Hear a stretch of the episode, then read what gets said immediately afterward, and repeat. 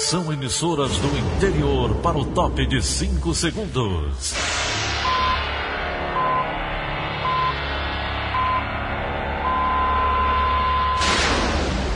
A Verdinha leva o som cada vez mais longe. Rádio Sul Cearense de Brejo Santo, Cristal de Quixeramobim, Iracema de Ipu, Jornal Centro-Sul de Iguatu, Macambira de Ipueiras, Tabajara de São Benedito, Oroz FM, Pioneira de Forquilha, Itataia de Santa Quitéria, União de Camocim, Educadora do Cariri do Crato, Líder FM de Itapipoca, Aquarela FM de Miraíma, Liberdade de Itapipoca. Itarema, Carinhosa de Acopiara, Sertão Central de Senador Pompeu, Vale do Salgado de Lavras da Mangabeira, Vale FM de Nova Russas. 6 horas e 30 minutos, confirmando 6 horas e 30 minutos na Grande Fortaleza, manchetes do Rádio Notícias Verdes Mares, dia 24 de setembro de 2020, quinta-feira. Pai e filha são presos ao tentar compensar cheque falso de 50 milhões de reais em Fortaleza. Covid-19. Testagem de funcionários de escolas vai ser agendada a partir de amanhã. Justiça do Trabalho mantém ajuda de custo a motoristas de aplicativos na pandemia. Copa do Brasil. Ceará vence Brusque e avança na fase do torneio. Essas e outras notícias em instantes. CYH 589. Verdes Mares AM. Rádio Notícias Verdes Mares. 6 e 32 Segurança. A polícia prende três cearenses que queriam compensar um cheque falso no valor de quase 50 milhões de reais em Fortaleza. Quem desconfiou da ação foi o gerente do banco. Logo após o trio tentar fazer a transferência para diferentes contas, ele acionou a delegacia de defraudações. A repórter Darley Mello conversou com o delegado Carlos Teófilo e traz os detalhes. Segundo a polícia, a tentativa de fraude aconteceu em uma agência na Avenida 13 de Maio, onde dois dos suspeitos já tinham uma conta aberta. Os primeiros a procurar o banco foram Andréia Freire Maia, de 40 anos, e o pai dela, Paulo César da Silva Freire, de 71. A empresa dessas duas pessoas é, realizariam serviços para a empresa do terceiro. E esse contrato seria no valor de um milhão de reais. Né? Esses dois foram até o banco solicitar o gerente, perguntar ao gerente se seria possível. O valor de um milhão de reais, que correspondia a uma compra de equipamentos de informática, seria pago por Charles Cunha de Farias, de 35 anos. O homem levou até a agência um cheque no valor de 49 milhões 388 mil reais, emitido por uma empresa de Goiás. Charles pediu que o dinheiro fosse dividido e transferido para várias contas. Esse cheque, por ordem de pagamento, é, segundo o, os funcionários do banco, está em, em, desuso, né? já que hoje a gente tem a facilidade de fazer as transferências. Né? E ao receber esse cheque, ele já é, é, imaginou que se tratava de uma fraude e entrou em contato com a delegacia de defraudação. A polícia constatou que o cheque era falso, tal como o nome do suposto gerente do banco em São Paulo, que teria autorizado o saque. Os golpistas também apresentaram ao banco um contrato forjado entre as empresas para justificar a transação. Nenhum dos três suspeitos tem passagem pela polícia, mas as investigações continuam na tentativa de saber se o trio já tinha conseguido aplicar esse tipo de golpe. Darley Melo para a Rádio Verdes Mares. Novos detalhes sobre a forma de atuação do grupo de policiais civis e militares que extorquia traficantes são apresentados pelo Ministério Público do Ceará. Elone Pomuceno de acordo com a denúncia do Grupo de Combate ao Crime Organizado do MPCE, um dos 11 casos de extorsão aconteceu entre os dias 14 de setembro e 24 de outubro de 2016. A organização criminosa reteve um carro e uma certa quantidade de droga de um traficante para extorquí-lo. Se o pagamento não fosse efetuado, o homem seria preso. Em ligações do grupo interceptadas com autorização da Justiça, os investigadores conseguiram localizar atividades ilícitas de policiais com traficantes. No dia 14 de setembro de 2016, por exemplo, um policial civil aposentado ligou para um traficante e cobrou rapidez no pagamento. Na mesma ocasião, entra em cena um sargento da Polícia Militar, também para pedir agilidade ao traficante. Outra ligação com o mesmo objetivo foi feita no dia 19 de outubro pelo agente. Ele reclama de saber que o homem continua com a venda de drogas e cobra o valor completo da então dívida. No dia 24 de outubro de 2016, o traficante retorna para o sargento e negocia um valor semanal. Ainda de acordo com o GAECO, o grupo também extorquiu um agiota proprietário de um mercadinho em janeiro de 2017. A gente lembra, na semana passada, 17 mandados de prisão preventiva contra 9 PMs, 3 policiais civis da ativa, um policial civil aposentado e 5 traficantes foram cumpridos durante a operação do MPCE. Eles atuavam na capital e na região metropolitana. A reportagem completa você confere no Diário do Nordeste. Elon Nepomuceno para a Rádio Verdes Mares. Violência em Calcaia. Um idoso é morto a tiros na calçada de casa. Quem tem as informações é a repórter Rafaela Duarte. Um idoso de 81 anos foi morto a tiros no bairro Parque Soledade, no município de Calcaia, região metropolitana de Fortaleza. O crime aconteceu no final da tarde desta quarta-feira. De acordo com a polícia, a vítima, identificada como Francisco Jerônimo Peixoto, estava sentado na calçada de sua residência, na rua Nossa Senhora de Fátima, quando foi surpreendida por dois homens armados em uma bicicleta. O suspeito suspeitos efetuaram vários disparos contra a vítima, que morreu no local. O crime vai ser investigado por policiais civis do Departamento de Homicídios e Proteção à Pessoa. Rafaela Duarte, para a Rádio Verdes Mares. Ainda na Grande Fortaleza, o núcleo de homicídios de Maracanã investiga o assassinato de um casal de passageiros de um carro de aplicativos. Eles foram mortos na frente dos dois filhos, Leabe Monteiro a polícia está investigando para saber se eles foram mortos por estarem em território de facção rival ou se foi porque a mulher teria traído a facção que ela fazia parte. De acordo com informações da polícia, a mulher era parente de um líder de uma facção criminosa em Maranguape. Inclusive, era batizada na facção. O marido dela, segundo as autoridades, não era envolvido com grupos criminosos ele trabalhava como açougueiro e morreu apenas por queima de arquivo. O crime aconteceu na noite desta terça-feira no bairro Jardim Bandeirantes, em Maracanaú. O casal voltava de um velório da mãe da mulher assassinada em um carro de transporte por aplicativo, quando foram abordados por três homens em um carro. Antes de morrer, a mulher ainda empurrou o filho de três anos para fora do carro. O garoto correu e atravessou uma avenida de grande movimentação para escapar dos tiros. As investigações do crime estão sendo realizadas pelo Núcleo de Homicídios de Maracanaú. Leabem Monteiro, para a Rádio Verdes Mares. 6 horas e 39 minutos, 6 e 39.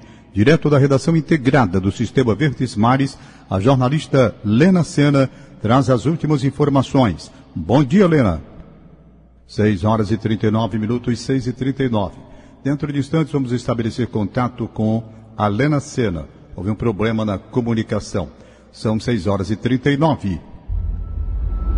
Saúde. Começa amanhã o agendamento para testar Covid-19 em funcionários de escolas públicas e privadas no Ceará.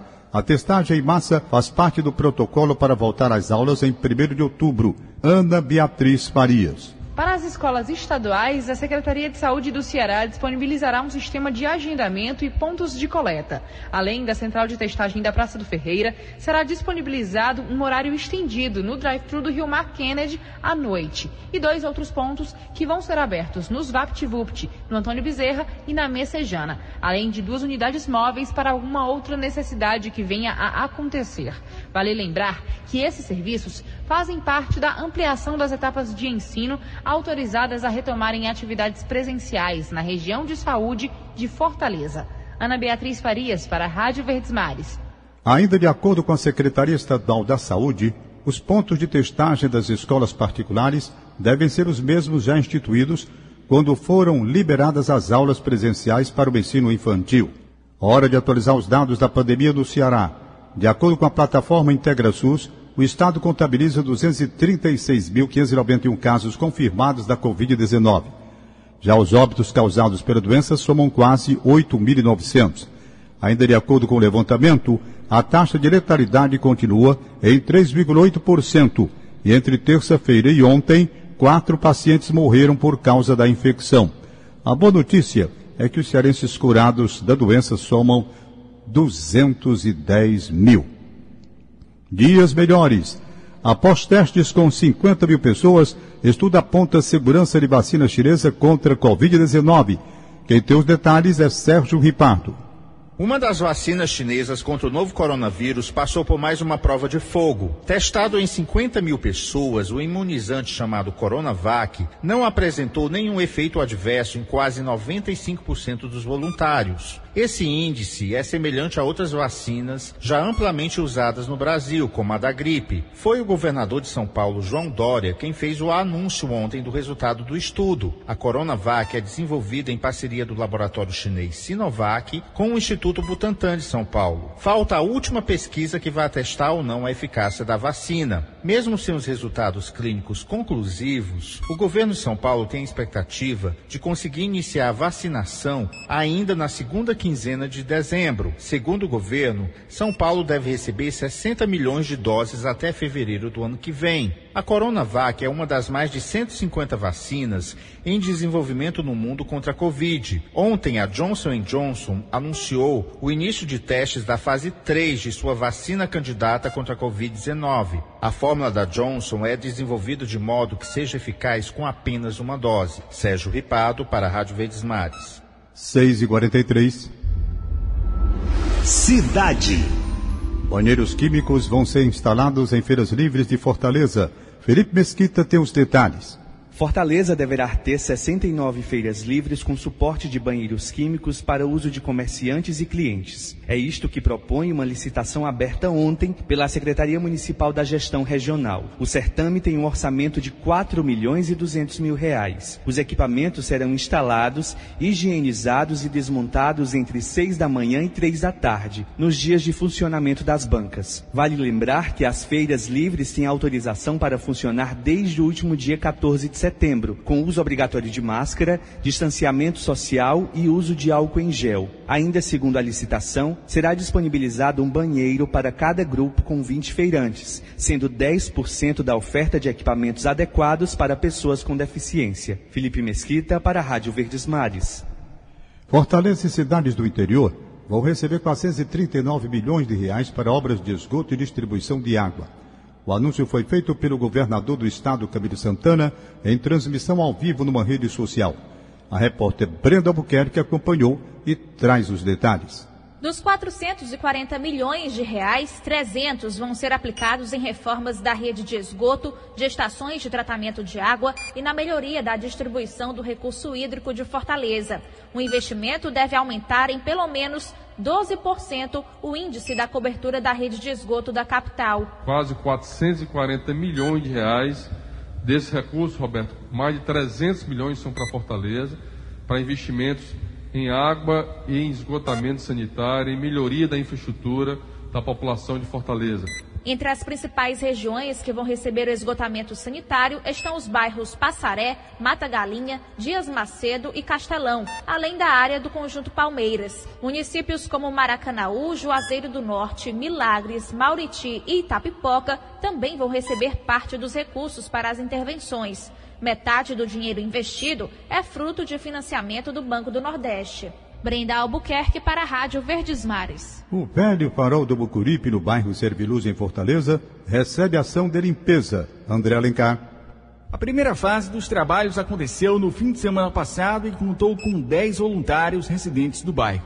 Eles fizeram a limpeza do entorno da edificação. Depois de amanhã, o grupo volta ao local para mais uma etapa da atividade. A iniciativa, realizada desde 2016, é da Associação dos Moradores do Titanzinho e busca incentivar o uso consciente do espaço. A entidade alega que o equipamento está esquecido pelo poder público. Considerado bem tombado há 37 anos, o farol é utilizado também como ponto de encontro e ações culturais promovidas pelos moradores da área antes da pandemia. É o que conta o integrante da associação, Pedro Fernandes. E a gente, o ano passado, né, antes da pandemia, a gente tinha uma ocupação mais constante de eventos. A pandemia veio atrapalhou um pouquinho as nossas atividades. Mas a gente está retomando ao, aos poucos também. Né? É, a gente, faz, a gente faz uma ocupação com cinema, com farol. Com reportagem de Isabela de Oliveira, André Alencar para a Rádio Verdes Mares. 6 horas e 46 minutos, 6 e 46. Instantes. Alimentos registram queda de preços na Ciasa do Cariri. Rádio Notícias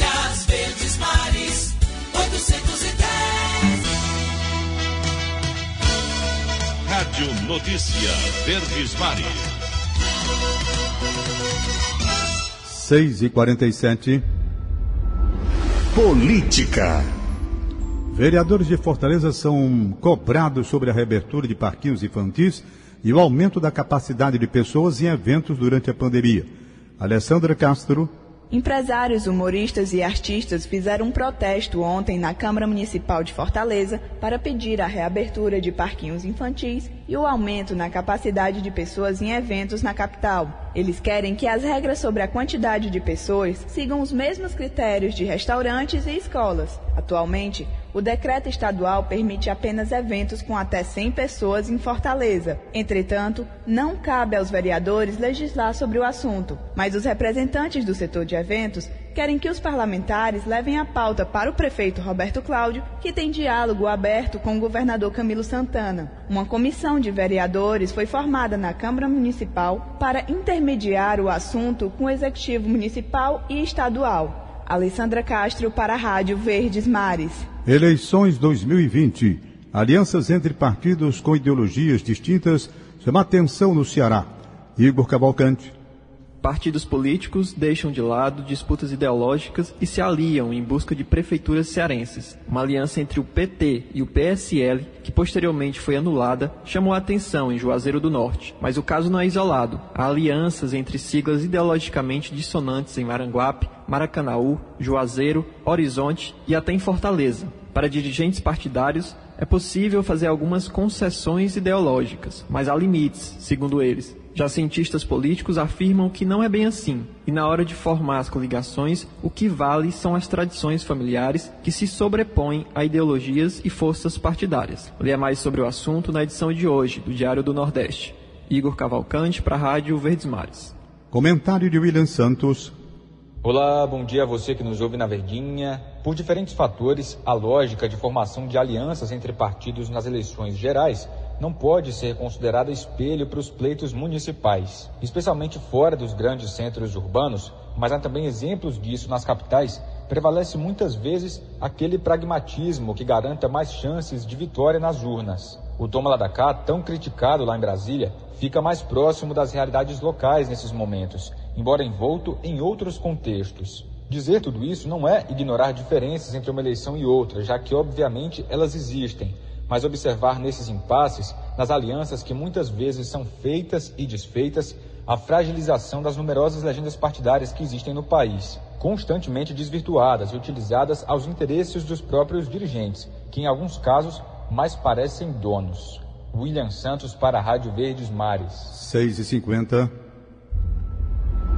Economia. Benefício emergencial. Ceará acumula aproximadamente 240 denúncias de fraudes do programa, de acordo com a fiscalização do trabalho. Quem tem os detalhes é Isaac Macedo. A fiscalização do trabalho aqui do estado do Ceará já recebeu cerca de 240 denúncias em relação a esse caso. Elas ficam principalmente aqui em Fortaleza, na região metropolitana, e no interior, lá na cidade de Juazeiro do Norte, na região do Cariri. A gente vai conversar com o Luiz Alves, que é auditor fiscal do trabalho, porque ele tem informações importantes a respeito desse caso. Por exemplo, doutor Luiz, como é que funcionam essas fraudes? Né? O que é está acontecendo? De que forma os empregadores estão, é, enfim, cometendo esse tipo de fraude, prejudicando os seus empregados?